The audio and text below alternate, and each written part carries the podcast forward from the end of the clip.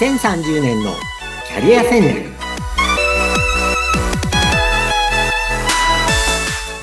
こんにちは。人材開発コンサルタントの山岸真嗣です。アシスタントの相本幸子です。山岸さん今回もよろしくお願いいたします。はいよろしくお願いします。今回は34回目を迎えてまいりますけれども、ズバリ今日のテーマを伺ってもよろしいですか？はい、今日はアサーティブなコミュニケーションというお話をします。はい。あいもさん、アサーティブっていう言葉聞かれたことありますか？最近になって結構目にするなっていう印象ですね。あの、雑誌のコラムとか、テレビでもたまにアサーティブっていう言葉を普通に聞くようになってきたかなっていう。でもじゃあ、何なのかっていうのを具体的には説明できないぐらいのところにおります。はい。あの、そういう方多いんじゃないかなと思うんですよね。あの、私もそうですね、この数年前、数年前ぐらいから、あの、研修の講師として、このアサーティブの研修すごく増えています。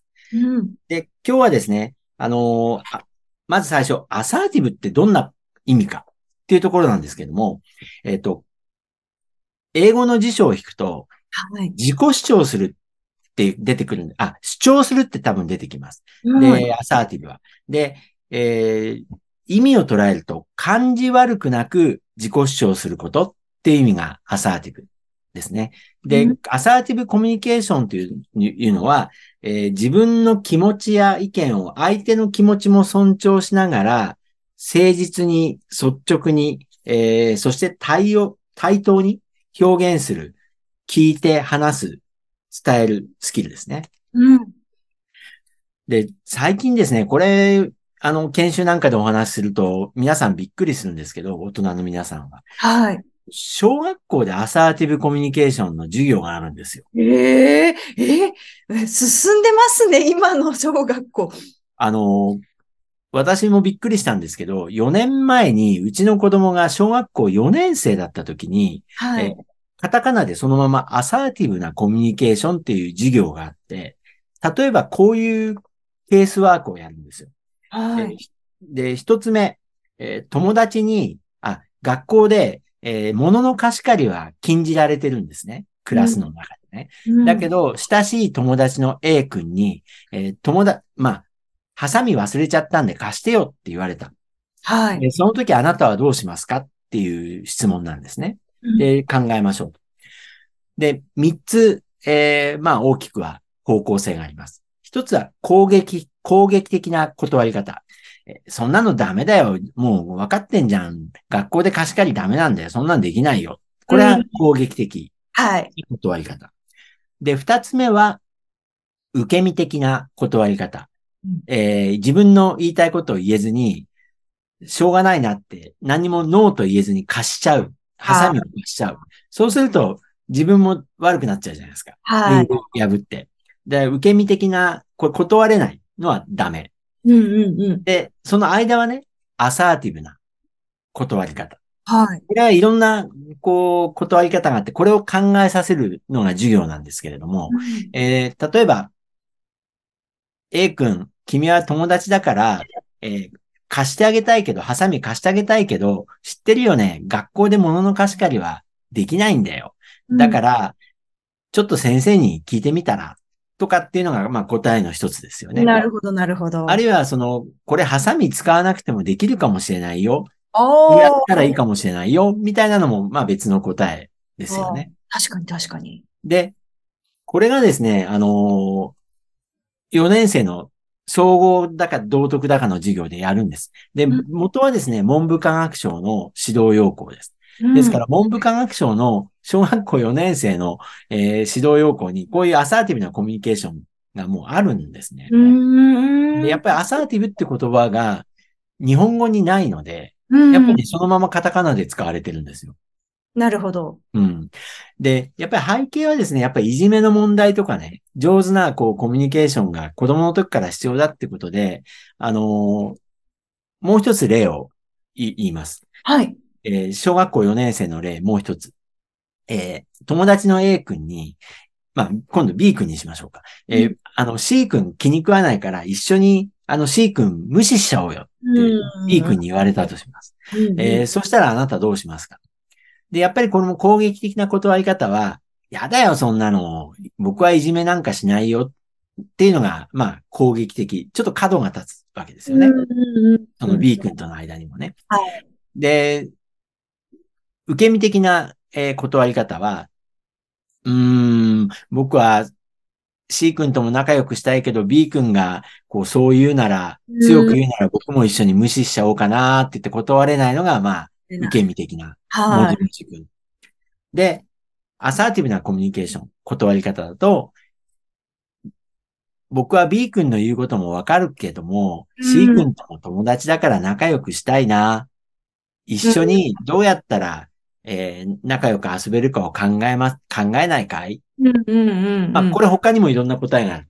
うん、これがアサーティブな断り方です。うーん、うん、うん、うん。それで、あのー今4年生からね、こういうことやってて、実はあの、この番組の前の、えっ、と、回などでお話しした、社会人基礎力にも、例えば、傾聴力、相手のことを丁寧に聞く力とか、えー巻き込み力、うん、周りの人に上手に自分の言いたいことを伝えて巻き込んでいく力。こういうのが社会人基礎力に入っているので、うん、今中学生とか、まあ小学校4年生は今のいじめの例みたいなのがわかりやすいんですけども、うん。中学生、高校生もですね、あるいは大学生も、こういう訓練をすごいしてるんですよ。へえ、知らなかった。なので、大人の皆さんもですね、は、授業でやってないので、自然にはね、あそんなこと必要な時代かなとは、想像はついてるんだけれども、こういうのをもう学生の時からみんなやってるので、えーやっぱりね、知っといた方がいいと思うんですよね。そうですね。そうじゃないとですね、若い人が、あの、自分は学校で、こう、人の話を聞くのが大事だって習ってきたのに、うん、えっ、と、あるいはこう、頭ごなしに自分の主張をしちゃダメだって習ってきたのに、会社入ったら、上の人たちはみんなそれができてない。なんだこれはって言って、みんなこう、まあ、最初はこう、うろたえるわけですね。ちょっとなんかこう、その逆、社会人と学生のギャップに悩むみたいなね。うん、で、そこがきもう本当に昔ながらのコミュニケーションしかしてないような会社だと、まあ悪くすると若者がすぐ辞めちゃうみたいな、うん。そんな話になるわけです。ああ、もったいない。うん。で、アサーティブは今の時代大人にとってもうすごく大事なスキルなので、ちょっと基本をやっていきます。はい。まず、アサーティブコミュニケーションの基本6個あります。はい6点あります。一つ目は傾聴する。うん相手の話に耳を傾けてよく聞く。うんで、良い質問をしてより掘り下げていく。これが傾聴力。はい。傾聴。二つ目は、励ます。褒めるってことですね。うん相手をこう、褒めて、励まして、やる気を与える。これが二つ目うん。三つ目、尊敬する。相手を一人の人間として尊敬、尊重する。うん四つ目が信頼する。相手は必ずそれができるようになる。行動できるっていうふうに信頼する。五つ目、受容する。うん相手を否定することなく受け入れ、承認する、認めてあげる。六つ目、意見の違いについて交渉するうん。相手と考え方が違う場合には、強制や否定をせずに、冷静に話し合い合意形成をして。これがね、アサーティブコミュニケーションの六つの要素なんですね。すごい。これ小学生から やってそうるで。なんんですよ。だから基本的には小学生から、あのー学校出るまで、いろんな形で文部科学省も、えっ、と、促してます。ううん。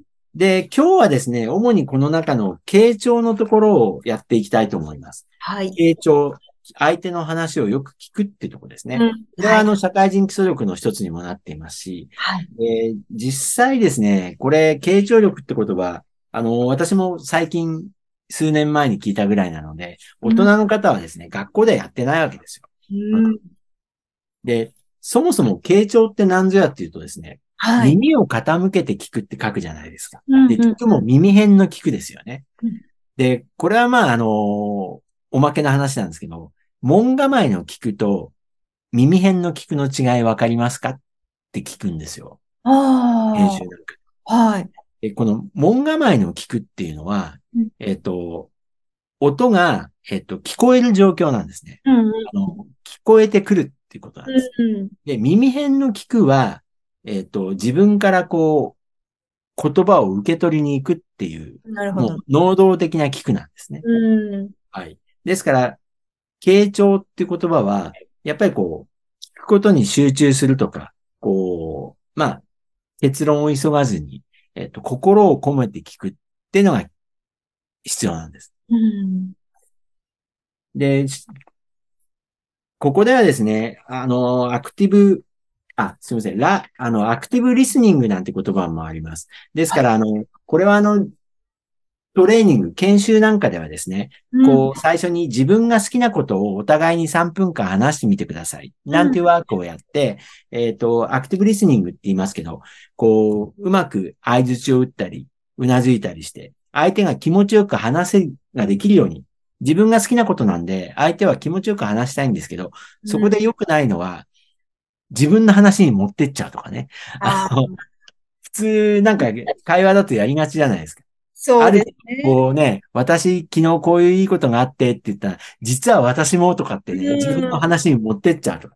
結構ね、能力いりますよね。ずっと聞き手に回るっていうのもね。そうなんです。で、うんあの、これはあくまでもトレーニングで意識するための、あれ、あの、ワークなので、はい。えっ、と、やっぱり自分の話に持ってっちゃダメだし、うん自分の意見を言ってもダメなんですよ。ああ、なるほど。そう。わこの映画見てよかったって言ってる相手に、えーそうかな、僕はそうも思わなかったなって言ったらダメじゃないですか。確かに、確かに。うん。そこは、この映画見てよよかったっていう相手に対しては、ああ、どこが良かったの？ああ、面白かった。それは良かったね。でいいわけですよ。うん。で、えーこまあ、今日の傾聴について上達のポイントっていうのを、えー5点、えっと、今日は主にお話しします。はい。えーまず、傾聴スキル。えー合図、えー1点目。合図値を打つ、うなずく、表情で答えるってことですね。相手の話、相手が話してるときに、楽しい話なら笑顔をするとか、えっ、と、ちょっと面白くない話だったら、それは困ったねっていう、こう、顔をしかめるとかですね。そういうのも含めて、相手の、こう、話してるときに仕草で反応するってことですよね。うん、相槌とかうなずくとか、こう表情で。そうすると相手は肯定的に聞いてくれてるって言って安心して話せるわけです。うん。で、二つ目、相手の言葉を繰り返す。これは伝え返しとか言いますけども、例えば話し手が部長の方針に不満があるんだよねとかって言ったときに、ああ、不満があるんですねっていうふうに返せばいいわけです。例えばそのまま返すだけでもいいんです。そこでですね、良くないコミュニケーションは、あの、部長の方針に不満があるんだよねって言ったとき、うん。えっ、と、まず受け止めてあげないと、えー僕はそうは思わないなとかね、あえ、どこが不満なの？とかってね、ああの、いきなり質問に入っちゃうと、まずね、受け止めてあげるの大事なんね。ああ不満があるんだね。で、ちょっと間を置いて、相手がもっと話しそうたそうだったら、まあ、質問してあげるのはいいと思うんですけどね。はい。で、三つ目、えー適切な質問を入れて話を引き出す。えー話し手は質問されることで、相手が何を知りたがっているのかが分かり、答えることができます。うん。ですから、適切な質問、今の、えっ、と、部長の方針に不満があるんだよねって話であれば、適切な質問を挟んであげる。まあ、多分、どの辺、何かあったの？とかね、えーどの辺がこう、面白くなかったの？とかね。まあ、あ、なんかいろんな質問の仕方はあると思うんですけど、相手の話をとにかく聞いてあげる姿勢を見せて、良い質問をしてあげて、相手が気持ちよく話せるようにしてあげる。うん。これが三つ目ですうん。で、四つ目は、相手の言葉を要約して繰り返す。こう、長い話になってきたときに、相手の話が、まあ、ずっとね、いろいろ長くなってきたときは、えー要約して、こういうことなんですね。こういうことなんですかねみたいにね、まとめてあげる。そうするとね、多くの場合、相手もね、言いたいことがよく分かってないこともあるんです。うん。なので、こういうことなのかなって言って、言ってあげると、うん、そうですね、とかって、これでまあ、あの、話の内容によってはね、その一言でもね、相手がも納得することもあるんですよ。気が済んじゃうみたいなね。うん、そう。部長の話がね、こう、え不満が延々と、例えばあったとしても、うん最後に、まあ、要するにこういうことかな、みたいにね、なれば、あのーうん、自分自身の、こう、やれることに最後、落ち着くこともありますし、なるほど、う。ん。あの、とりあえずこの3ヶ月頑張ってみようみたいな話になるかもしれないし、うんあ、の、まあ、いろんな落としどころは、こう、ケースバイケースなんですけどね。うん要するに、まとめてあげるみたいなのは、うんその大事。で、5点目。最後、これ大事なのが、遮らない、話の腰を折らない、批判しない、アドバイスしない。しちゃうな。うん、これね、あの、とにかくあの、大事なんですよ。違う考え方や反対意見があっても、まずは相手の話を聞き、聞き終わるのが大事。ああ、一回受け止め何る。が言いたい？一回ね、相手の話をこう聞いてあげる、聞き終わるのが大事。うんで、共感できる部分は共感して、共感できない部分も多分あるんですけども、無理に共感したふりはしないでいいんだけども、とにかく聞いてあげる。うん。で、この5点ですね。えーこのように受動的にこう耳傾けるだけじゃなくて、反応や質問などを適切に挟んでコミュニケーションを取る。これが傾聴力なるほど。これはかなり難易度が高いって感じる方もいらっしゃるかもしれないですね。そうですね。あの、特に私、あのーみたいな、男性なので自分が、やっぱり男性に対して研修なんかでよく言うのは、やっぱりね、一般的にね、年齢がいった男性はね、やっぱり苦手なこと多いんですよ。こういうあ訓練を若いうち受けてないので。あ、確かに。うん。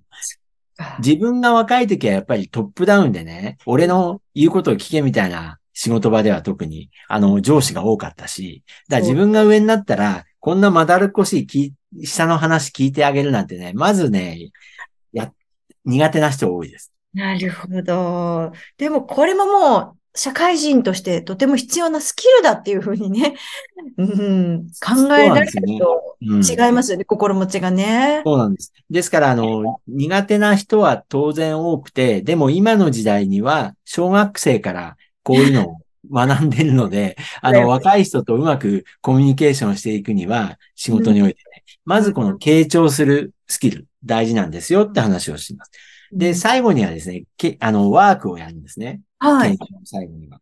皆さん、まあ、テーマはいろいろでいいんです。例えば、仕事上の悩み、まあ、ここで言える話でいいので、お互いの悩みを5分ずつ、うんえー話してください。で、えー聞く人が、まあ、主役なんですね。はいはあの、メインで、い。上手に聞いてあげてくださいと。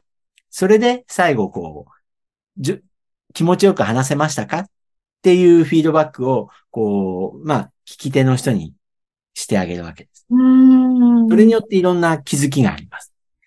なるほど。あの、一回自分も人に、聞き上手の人に話を聞いてもらうと、多分すごくこう、リラックスできたり、気持ちよくなって、あ、こういうふうにやると人は喜ぶんだなっていう経験をしとくっていうのは大事ですよね。自分そもできうですね。その通りです。で、このスキルはですね、今、あの、職場の上司と部下みたいな話でしましたけれども、えっと、同僚の間ももちろんですし、お客様との信頼関係を作るのにも大事ですし、あとですね、家族とかお友達でも大事なんですよね。わかります。うん相手をリスペクトしてですよね。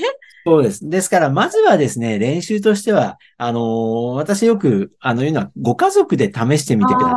話をしま確かに確かに。はい。まあ、と言ってもですね、私も妻によくね、あなた今聞いてないで自分の意見を言い過ぎみたいにね、よく言われます。ですから、簡単ではありません。